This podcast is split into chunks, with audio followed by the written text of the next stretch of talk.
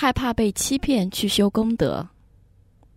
在我还没有对福田产生信仰心的时候，我修功德会非常的警惕，因为怕自己被欺骗。这种行为，当功德回报的时候，财富会如何的产生？这么谨慎的去修功德，方法是否正确？而正确的方法又该是如何的呢？修功德时谨慎小心。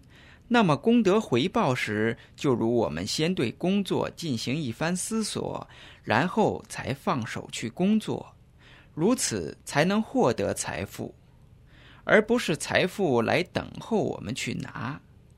也就是财富会迟一些时候产生，就好像他会去衡量应该在什么时候产生，以及以什么方式来产生。这样做的第一步骤被认为是正确的，但是当我们考虑全面清楚后，就应该马上尽心修功德，这才是正确的方法。